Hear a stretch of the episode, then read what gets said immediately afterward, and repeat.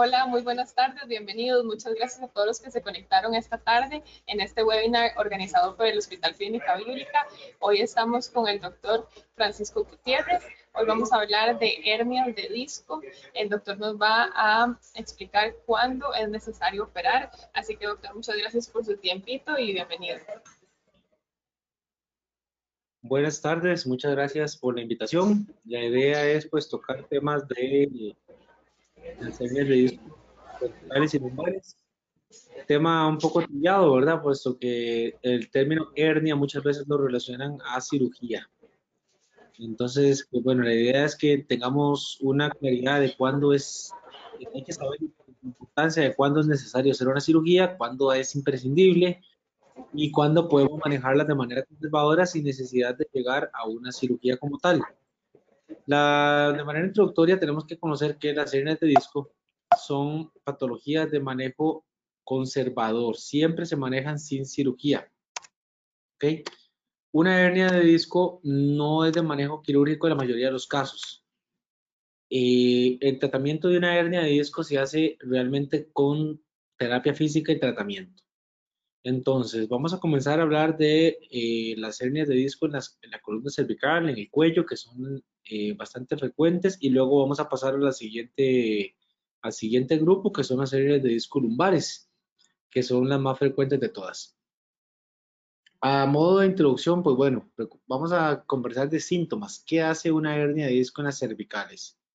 Una hernia de disco en las cervicales lo más frecuentemente que produce es una contractura o un dolor cervical aquí pueden preguntar muchas personas, bueno, pero es que dolor de cervicales yo he tenido muchas veces. ¿Eso quiere decir que tengo una hernia de disco? Pues no, una hernia de disco no necesariamente implica siempre una contractura, ni la contractura implica que tengas una eh, hernia de disco. Simplemente el dolor cervical puede ser consecuencia de una situación de estrés, de una situación personal, de un golpe, un choque, una colisión frontal o por detrás, en que hay un latigazo, esa respuesta del cuello a contracturarse es totalmente natural. ¿A qué se debe? Pues bueno, tenemos una estructura muy delgada que es el cuello con una estructura muy pesada que es la cabeza. Entonces, un movimiento de latigazo, una flexión, un accidente, una caída o un movimiento rápido, súbito de la cabeza eh, te puede llevar a generar una contractura en esta zona, puesto que es una estructura muy pesada sobre una estructura muy delgada. Además, las situaciones de estrés laboral pueden llegar a producir dolor en el cuello sin que esto implique de que haya una hernia. ¿Cuándo sospechamos que hay una hernia? Pues bueno, cuando ese dolor ya comienza a mantenerse en el tiempo. Es un dolor que ya no es normal, ya un dolor de contractura no debería pasar de tres días. Un dolor por estrés puede suceder, pero la situación de estrés en la contractura va y viene. El dolor va, se agrava dependiendo de la situación, del día, del tema que se converse, si es algo laboral, de qué carga laboral tenga el paciente. Pero conforme pasa el día, hay ciclos en que el dolor mejora y la persona no tiene tanto dolor. Entonces, en estos casos, cuando la persona mejora, cuando es un patrón que dura unos pocos días y luego se quita, es un patrón muy benigno, en los cuales el diagnóstico de una hernia es poco frecuente. Cuando ese dolor se mantiene en el tiempo, cuando la persona ya tiene más de 5 o 7 días de dolor, pues, cuando se supone que no debería ser 3, y estamos llegando a 5 o 7, se recomiendan medidas de tratamiento primero, antes de pensar en hacer estudios aún así el paciente, antes de pensar en hacer resonancias, en estar haciendo exámenes más avanzados. Se puede manejar con tratamiento, con terapia, y el paciente que ya lleva más de un mes son los que tienen que consultar con un especialista en neurocirugía, puesto que ya son pacientes con una alta sospecha de que hay alguna enfermedad de la columna vertebral. Eh, la lumbar es una dolencia que sucede en la región lumbar como tal, en lo que le llama la gente en Costa Rica la cintura, y además la región lumbar puede asociarse a dolor ciático. El dolor de cuello también puede asociarse a un dolor en el brazo, que eso se llama braquialgia. Un dolor en el cuello que va hacia el brazo se llama cervicobraquialgia, que ahí sí hay que sospechar que hay una hernia. Un dolor en la columna lumbar puede ser un problema de la misma em, naturaleza, como hablamos anteriormente en la columna cervical, puede ser un dolor localizado que no eh, genere gran problema por muchos días y que se alivie rápidamente. Sin embargo, el dolor de lumbar que baja por una pierna se llama lumbociática y estos son los que hay que tener más cuidado porque cuando baja el glúteo, cuando baja el muslo, cuando baja más allá, son dolores que se llaman ciáticas o lumbociáticas. Y esos dolores lumbociáticos son los más complejos de manejar porque y hay que ponerles más atención. Porque todos podemos tener también un dolor lumbar por un esfuerzo, por habernos agachado mal, por haber hecho un deporte que no estamos acostumbrados, y eso genera un dolor, pero el dolor igual que las cervicales no debería pasar de tres días. Cuando ese dolor va llegando entre cinco y siete días, tenemos que buscar ayuda de tratamiento, de terapia física, siempre y cuando el dolor no baje por la pierna. En alguna situación, por un estironazo, por un movimiento fuerte, podemos tener también una ciática, es decir, que el dolor baje por la pierna, sin que eso implique que el dolor sea eh, por una hernia de disco. Pero el comportamiento de una ciática es exactamente el mismo no debería tener un paciente un manejo de una ciática por más de cuatro semanas. Ya cuando el dolor pasa de la semana hay que consultar con un terapista, con un médico general para tratamiento, pero si el dolor ya pasa de un mes, está indicado que visiten al especialista, en este caso el neurocirujano, para poder valorar por qué está teniendo este dolor ciático, porque ya ocupa tratamientos más especializados. Cuando una asiática ya lleva más de un mes, no necesariamente de manera continua, pero de manera muy intermitente, constante e incapacitante, ya este tipo de problemas requieren tratamientos muy especializados, por lo cual al paciente se le recomienda mejor consultar porque ocupa tratamientos específicos para este tipo de enfermedades. Bueno, estamos hablando de cuándo operar una hernia. Bueno, hay que tener claro esta diapositiva. Esto es la imagen de un disco normal la parte rosada que pueden ver en el lado izquierdo de la pantalla es un disco que dice disco normal y el otro es cuando hay una hernia. La parte rosada se llama núcleo pulposo, es una parte blanda, gelatinosa, rica en agua y en una sustancia que se llaman proteoglicanos. La parte celeste periférica es la que la contiene, que es una forma literalmente como de un disco, que es el anillo fibroso. Ese anillo fibroso es una red de colágeno colágeno tipo 2 que retiene ese núcleo pulposo y que funciona como un amortiguador de movimiento en las vértebras. Las vértebras son cuadros de hueso, son cuadraditas, tienen huesos, por ende son rígidas y no son maleables. Y en el movimiento entre vértebras, cuando sucede el movimiento entre esas vértebras, pues requieren algo que las amortigue y es la función del disco. El disco es un remanente embrionario que queda ahí y funciona como un amortiguador. Cuando ese anillo fibroso comienza a tener alguna lesión, ya sea que se empieza a abrir, comienza a ser muy laxo, comienza a ver lo que se conoce como un abombamiento o una hernia de disco, comienza el núcleo pulposo a empujarlo y comienza a deformarlo y a crearle como una pancilla hacia afuera. Como pueden ver en esta diapositiva, los discos están en íntima relación con la parte posterior de la columna, la parte anterior, perdón, que es el cuerpo vertebral del disco, están en relación con los elementos posteriores que son las apófisis espinosas, que son las que nos podemos palpar cuando nos tocamos la espalda, y estas estructuras que están acá se llaman láminas y estas son las apófisis transversas. En el medio, entre toda la estructura posterior y la estructura anterior, están los nervios. Si es las cervicales, aquí vamos a tener la médula espinal, como se ve en este dibujo, con los nervios que salen a cada lado, y si es lumbar, pues solamente vamos a tener nervios, sin médula. Cuando hay una hernia, pues vean que está en una íntima relación. Entonces, al haber un abombamiento, rápidamente va a presionar el nervio y es muy frecuente que el paciente lo que tenga es un dolor eh, ciático o braquial, que es el dolor hacia el brazo. Pero no todo es hernia. ¿okay? El proceso de envejecimiento de todo ser humano lleva a que los discos se abomben, se desgasten, se sequen.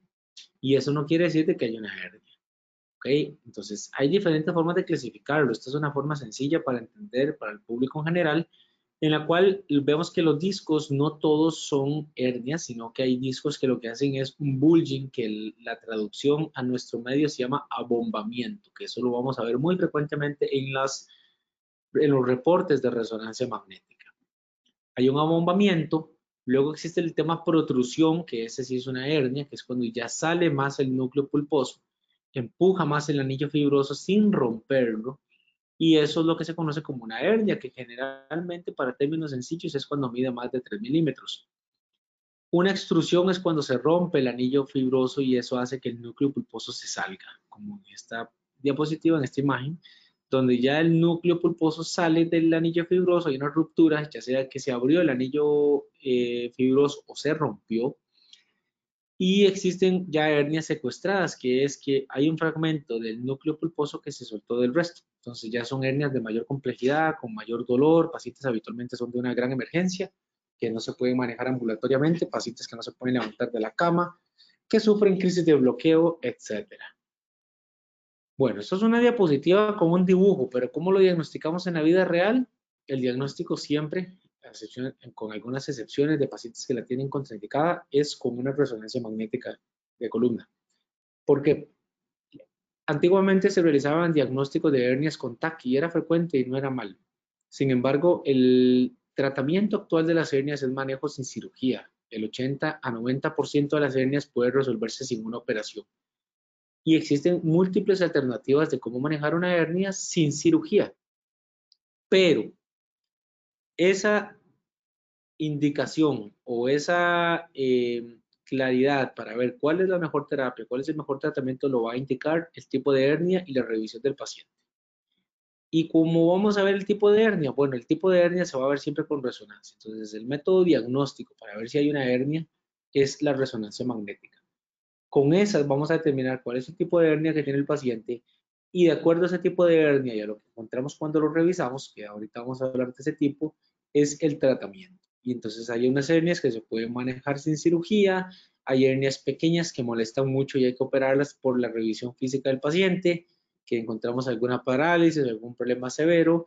Hay hernias grandes que no molestan tanto, como un par de pacientes que acabo de ver el día de hoy, que tienen hernias grandes, pero con poca sintomatología y que los tratamientos han mejorado mucho, entonces estos casos se pueden manejar sin ningún tipo de intervención quirúrgica, por lo cual siempre la resonancia va a ser el manejo.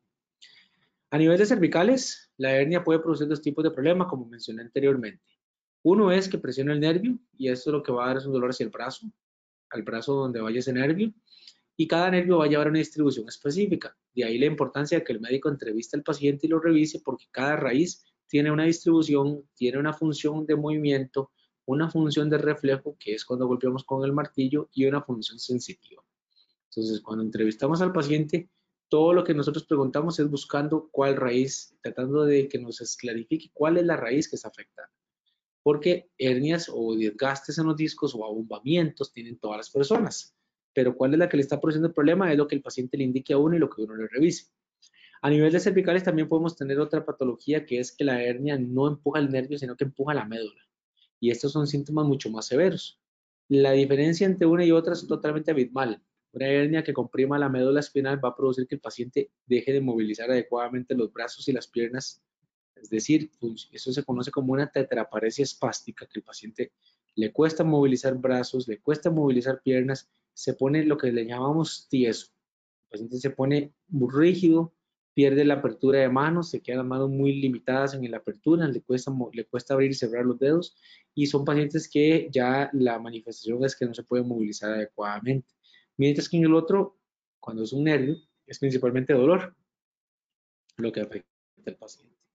Este es un ejemplo, por ejemplo, de una hernia disco cervical. Vean que el diagnóstico es con resonancia magnética. Estos discos son normales, pero vemos aquí que hay una pancilla negra que se ve en la resonancia. Esto es una secuencia de resonancia magnética que se llama T2. La T2 ve el líquido blanco, la médula negra, y aquí se ve esta montaña negra que es la hernia. Cuando vemos la hernia, aquí se ve, es para más que todo para el paciente, pero cuando nosotros vemos lo que necesitamos ver es esto, porque aquí nos va a ejemplificar, ya no se ve tan bonito como el dibujo, pero se ve de manera similar. Vean, aquí está el disco, Aquí está lo que les expliqué de los elementos posteriores y este es el poquito por donde sale cada nervio. Este de hecho es una parte del nervio que tomó la resonancia. Y podemos ver que la hernia es de predominio izquierdo. Entonces, ¿qué se hace con esos pacientes? Bueno, número uno es revisarlos. Porque si hay algún tipo de parálisis, algún tipo de problema ya neurológico con compromiso, hay que operar. Pero si el paciente tiene, como la mayoría de los casos, un dolor, simplemente es un dolor, dolor, dolores cervicales, de las cervicales puras o dolor hacia el brazo, pero el dolor es manejable y tenemos opciones. Entonces, vamos a dejar tratamientos. Existen una triada que es el manejo principal de este tipo de pacientes. Discúlpenme un momento.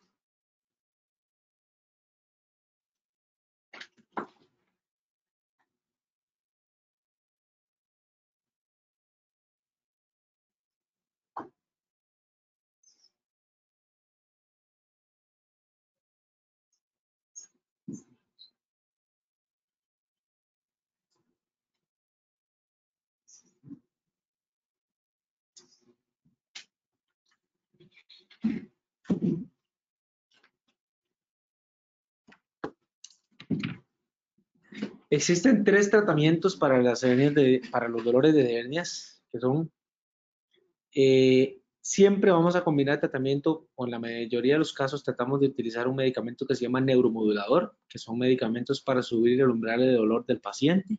No son analgésicos, no quitan el dolor.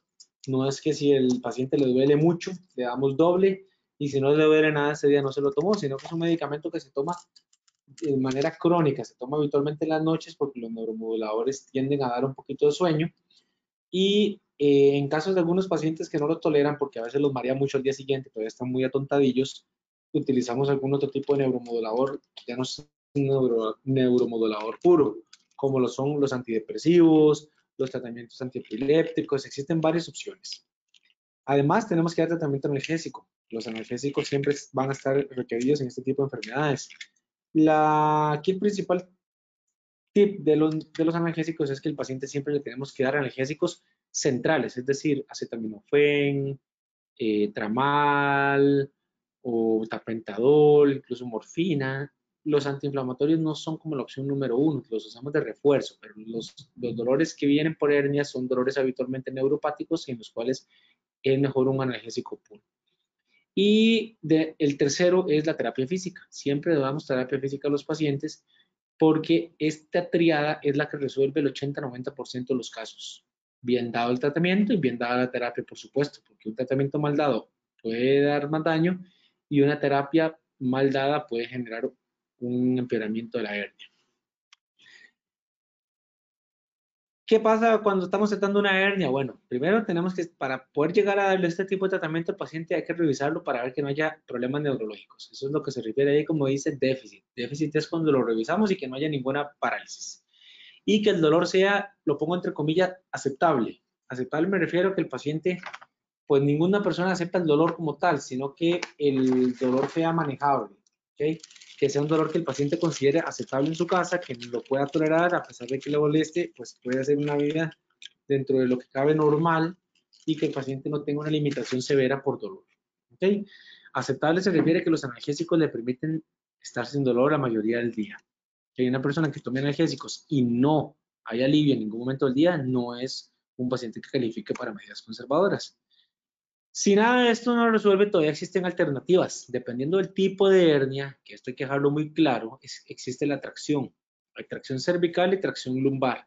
Este es un ejemplo de tracción lumbar, eh, cervical, perdón, que es que se pone una máquina en la cabeza que la sujeta y la máquina, de acuerdo al peso del paciente, se va graduando durante varias sesiones y se le va metiendo presión a la cabeza hacia arriba para jalar un poco y estirar un poco la columna. Y eso se utiliza en qué casos? Bueno, en algunos casos. El único que puede indicar la tracción es el especialista, ¿ok? El especialista en columna, ya sea un neurocirujano o un ortopedista en columna.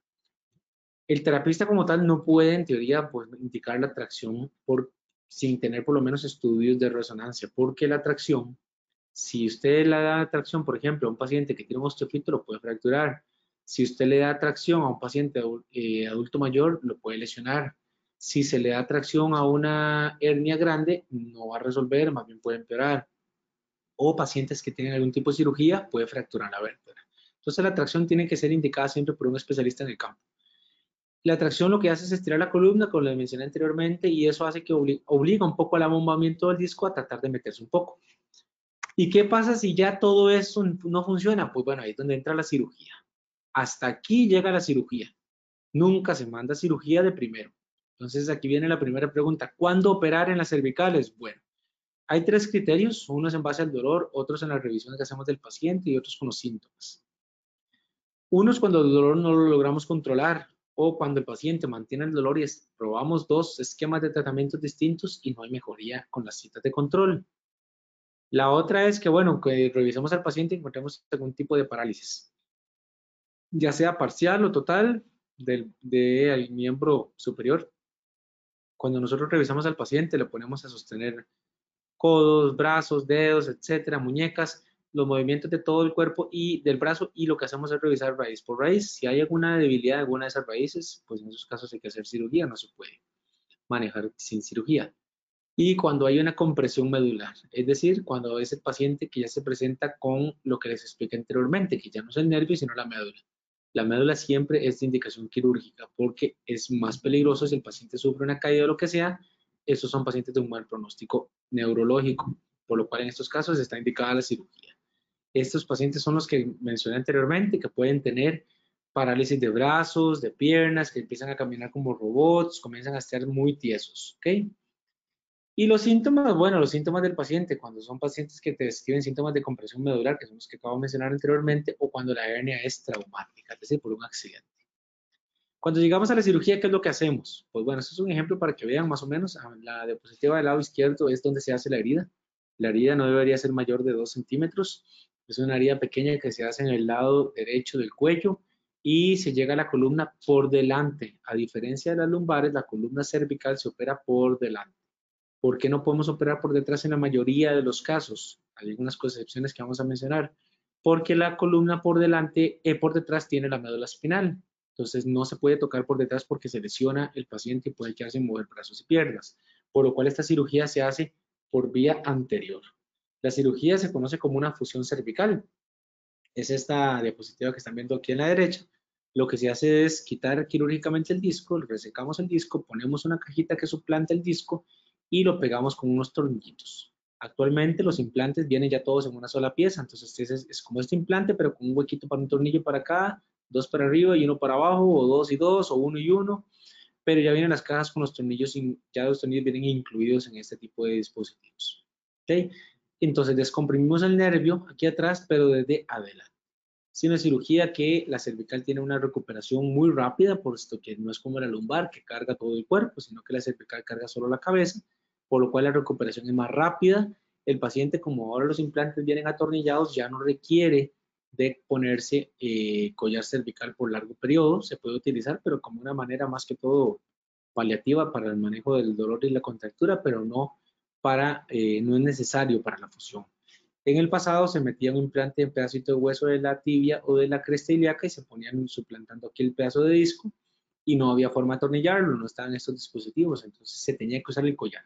Pero esa técnica ya no se utiliza. Estas son técnicas modernas de columna que permiten hacer una cirugía con una mini incisión, con una recuperación de inmediata. El paciente se puede ir a su casa el día siguiente o incluso ambulatorio y permite una recuperación muy rápida de los pacientes. Esta es la visión de cómo queda una caja de esas.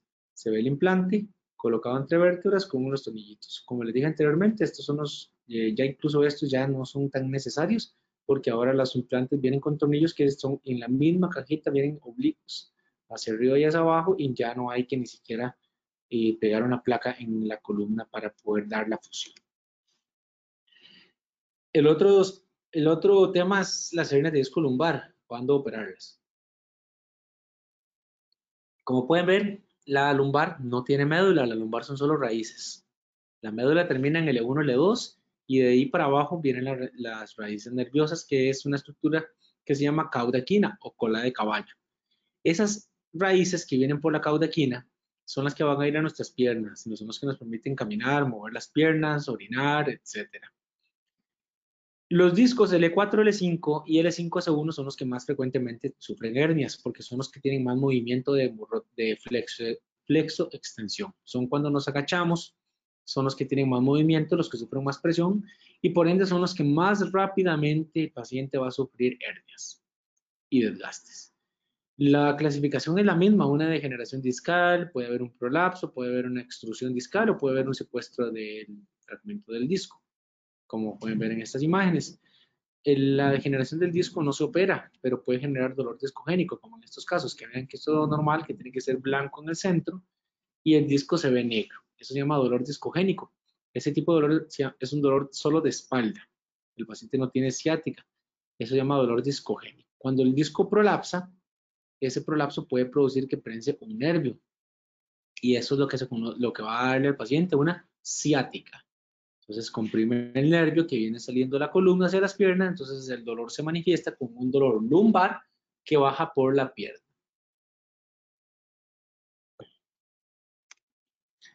El tratamiento es similar. En estos casos se utiliza la misma combinación siempre para iniciar. Tenemos que dar tratamiento con neuromoduladores, con analgésicos y terapia física. Y existe también la opción de hacer tracción. ¿A qué nos referimos con la tracción? Bueno, la tracción es una cama, pero a diferencia de la otra, que era una, como un tipo de sostén en la mandíbula, como un tipo de guillotina, esto es un cinturón y el paciente, una máquina desde la base de la cama, comienza a jalarlo. La tracción es una terapia alternativa que existe para manejo de hernias. ¿Cuándo se utiliza? Cuando el dolor es manejable. Un paciente con dolor intratable no se puede manejar con tracción. Dos, el tipo de hernia, que eso depende de lo que tenemos que ver nosotros en la resonancia. Por ejemplo, en estos casos, una hernia contenida se llama, que es una hernia que no ha salido, no, no hay una hernia extruida, no hay una lesión que llegue a, obstruir el disco, a que se zafe totalmente, ni hay antecedente de cirugía. ¿okay? Además, la edad del paciente es súper importante para cualquier tracción, ya sea cervical o lumbar. En pacientes jóvenes es lo ideal. En paciente adulto mayor no se recomienda la tracción porque los discos son discos ya calcificados, es decir, son discos más rígidos que impiden que la tracción tenga efecto. La tracción lumbar y cervical son procedimientos de riesgo, no están inherentes al riesgo y además son muy caros, no, es como una terapia normal. Entonces, este, este, tipo de terapias hay que indicarlos con mucha precisión porque la inversión del paciente también va a ser alta y la recuperación va a depender mucho de, eh, de que esté bien indicada, por lo cual la tracción cervical y lumbar se reserva para casos muy específicos en los cuales el especialista es el que la indica. ¿Cuándo tenemos que llegar a una cirugía lumbar? Bueno, cuando ya hemos intentado todo, como, como el título de la charla lo dice, ¿cuándo operar? Bueno, cuando lo mismo que en la cervical, cuando ya lo intentamos, ya hicimos tratamiento, ya hicimos terapia. Incluso hay pacientes que se les hace, ahora vamos a hablar un poquito del tema del bloqueo y la atracción. Si ya le hicimos de todo al paciente y no mejora y la hernia tiene criterios quirúrgicos, podemos operar. ¿Cuándo se opera? Bueno, cuando ya el dolor es intratable, si el paciente no hay manera, pues después de dos citas con dos esquemas distintos y no le logramos controlar el dolor, el paciente hay que operarlo. Si el paciente tiene un déficit o algún tipo de parálisis, eso lo hacemos cuando revisamos al paciente. Cuando uno revisa a un paciente, siempre que un paciente se valora por columna, siempre hay que revisarlo y revisamos los movimientos de la pierna, desde la cadera, doblando la rodilla, acostado, siempre boca arriba, doblamos la pierna, lo movilizamos y eh, hacemos movimientos del pie, cadera, rodilla, pie y dedos. Y cada uno es una raíz nerviosa. Si una de esas raíces tiene una parálisis, hay que operar. Otra indicación de cirugía es cuando el paciente tiene afección de los esfínteres, cuando el paciente te dice, doctor, es que vieras que voy al baño y no puedo orinar, se me queda pegada la orina, entonces yo tengo que estriparme la panza como desde el ombligo para abajo, empujarme para que la vejiga vacíe, porque la vejiga se me queda pegada. Esos casos también se pueden asociar a que el paciente siente dormido toda la entrepierna. Eso se llama, se, se conoce en medicina como anestesia en silla de montar cuando se le duermen los testículos, la zona perineal y la cara medial de los muslos, en esos casos, y hay una hernia asociada, hay que operar porque eso es indicativo de que hay una compresión no solo de una raíz, sino de la cauda equina completa. Y cuando el paciente tiene una listesis. Una listesis es cuando ya no es una hernia, sino cuando ya el paciente te dice, tengo una hernia, pero es porque tengo una vértebra desplazada. Entonces, si el médico te dice, hay una listesis, en estos casos el paciente es quirúrgico, pero ya no es como una descompresión de la hernia, sino que requiere tornillos. Esta imagen que pueden ver aquí es la clásica microesquectomía, que es la cirugía moderna. La cirugía moderna se realiza con un sistema de mínima invasión. Ya no existen las cirugías con la herida abierta como antes. Y bueno, no debería existir, por lo menos es la forma moderna de realizarlas. Lo que se le hace es una herida de mínima invasión, pequeña, que no debería pasar de una pulgada.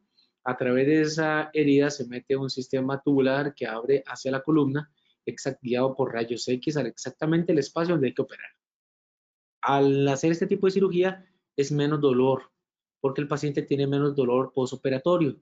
Este sistema al final de cuentas hace lo mismo que la cirugía abierta, pero es una recuperación mucho más rápida, el paciente tiene menos dolor muscular y lo que se hace es que a través de este sistema tubular es la descompresión.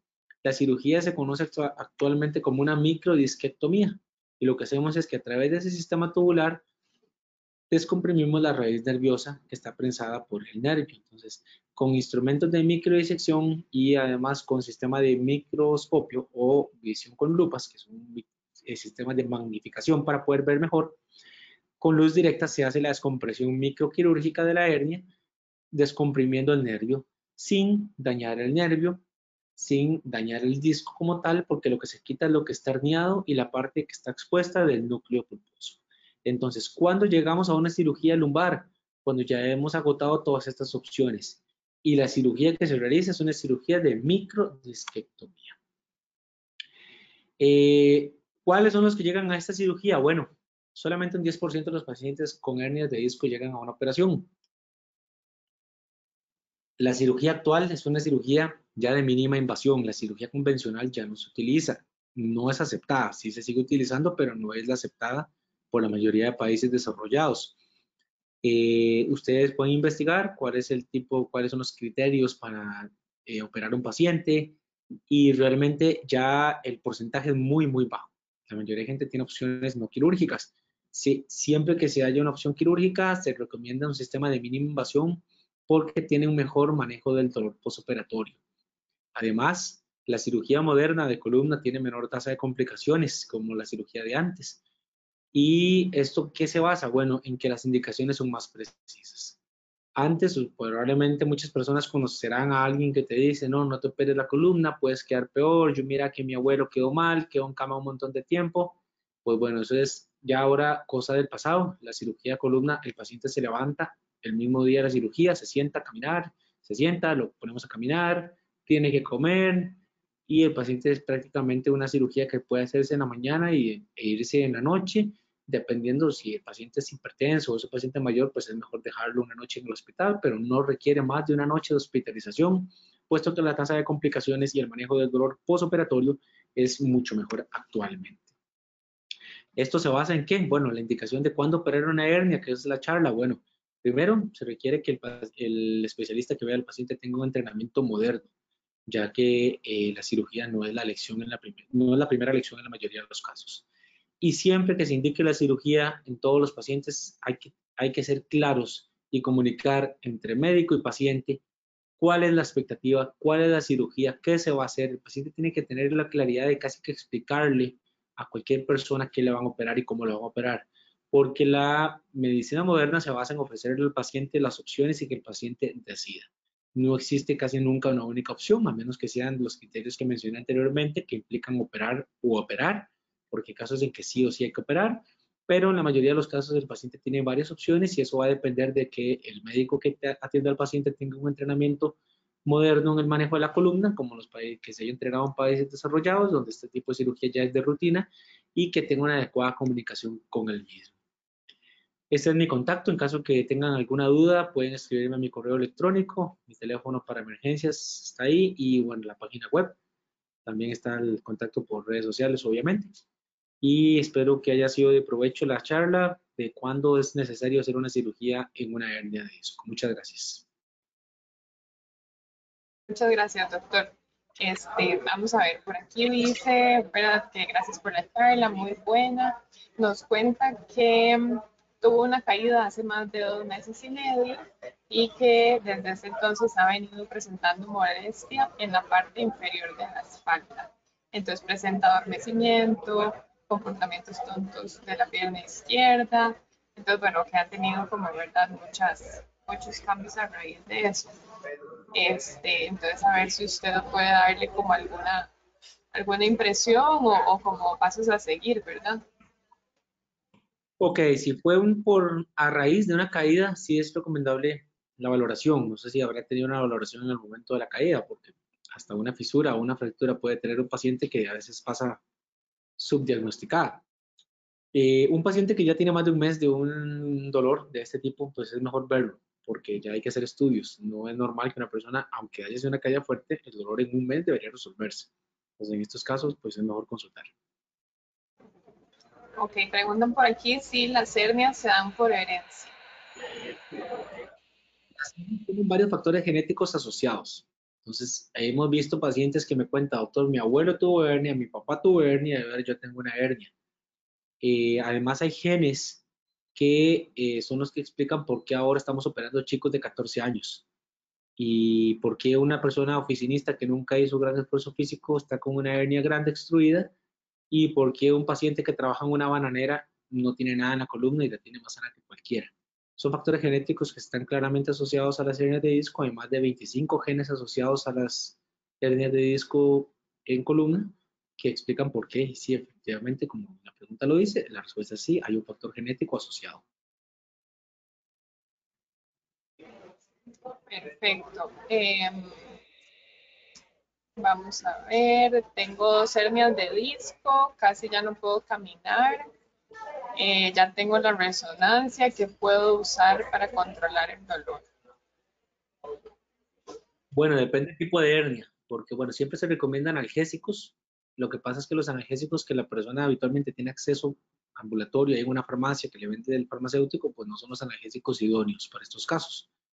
Eh, estos tipos de analgésicos, lo que se recomienda es que el paciente pues comience por lo menos con acetaminofén, paracetamol, y ahí va escalando, pero eso va a depender de la valoración, porque lo primero que hay que hacer, si tiene resonancia magnética, pues ya está en condición de consultar, ya tiene resonancia, lo mejor es que consulte para poder determinar si requiere algún tipo de procedimiento, si requiere un bloqueo, si requiere una tracción, una terapia o si requiere cirugía, porque eh, tomar analgésicos no es la solución. Tomar analgésicos calma el dolor, pero no te va a resolver el problema si ya tiene diagnóstico de dos hernias. Y el término de viva con dolor o ya eso no se puede arreglar, ya eso no existe. En columna existen múltiples alternativas para resolver el problema. Nada más que, bueno, tiene que, tiene que consultar porque hay, existen muchas alternativas para poder controlar este tipo de enfermedades. Los analgésicos, pues, te van a ayudar, van a calmar un poco el dolor, pero lo que más te van a vender siempre son antiinflamatorios pero no es el tratamiento ideal. Entonces, siempre es mejor consultar para analgésicos puros como tal y combinarlos con antiinflamatorios y ver, hay que revisarlo para ver si tiene ciática, porque a veces requieren neuromoduladores asociados, como expliqué anteriormente, o incluso terapia física, que es una manera muy adecuada de controlar el dolor. Nada más que la terapia física aislada no funciona, tiene que hacer un ciclo, que son por lo menos seis sesiones seguidas. Seguidas no me refiero a días consecutivos, sino que no se espacien más de tres días entre sesiones. Ok, por acá nos preguntan si es posible hacer ejercicios de impacto posterior a la cirugía lumbar. Nos dice que el diagnóstico de él es discopatía degenerativa lumbar L4-L5. Discopatía degenerativa lumbar es desgaste. Todos tenemos discopatía degenerativa después de 40 años. Entonces no es nada fuera de lo normal. Incluso pacientes con cirugía pueden hacerlo. Yo tengo pacientes que han sido operados de hernia y están surfeando, por ejemplo, que se considera deporte de impacto.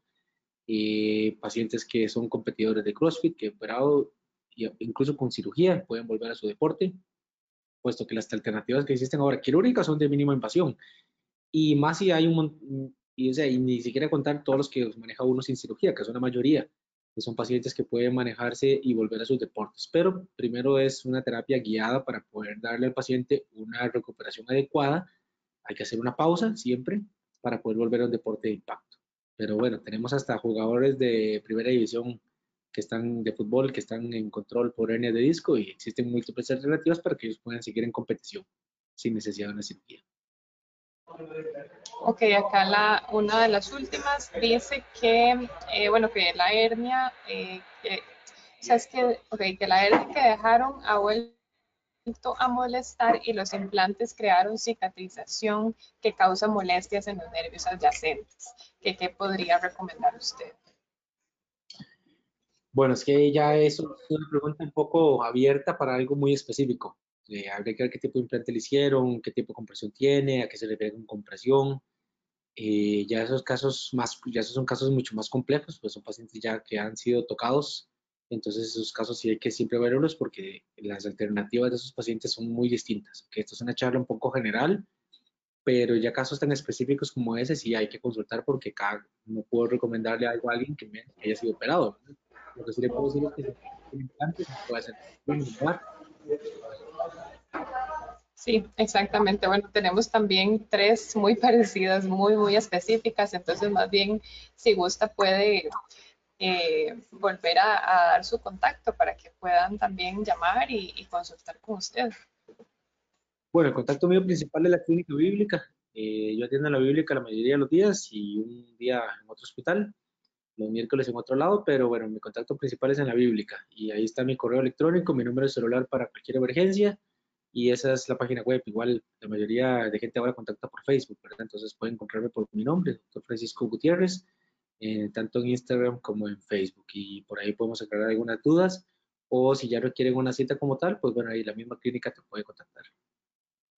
Perfecto, mejor así. Y también recordarles que esta charla eh, la vamos a subir al canal de YouTube del Hospital Clínica Bíblica. Entonces, cualquier duda que les haya quedado, eh, también pueden repasarla y, bueno, compartirla con algunos otros familiares, ¿verdad?, que requieran de esta información. Así que, doctor, muchísimas gracias, como siempre, por regalarnos este ratito. A ustedes, muchas gracias por la invitación y un placer, como siempre, estar en contacto con la parte educativa de los pacientes. Muchas gracias, doctor, y muchas gracias a todos los que nos acompañaron esta tarde. Nos vemos en algún otro próximo webinar. Muchísimas gracias. Buenas tardes.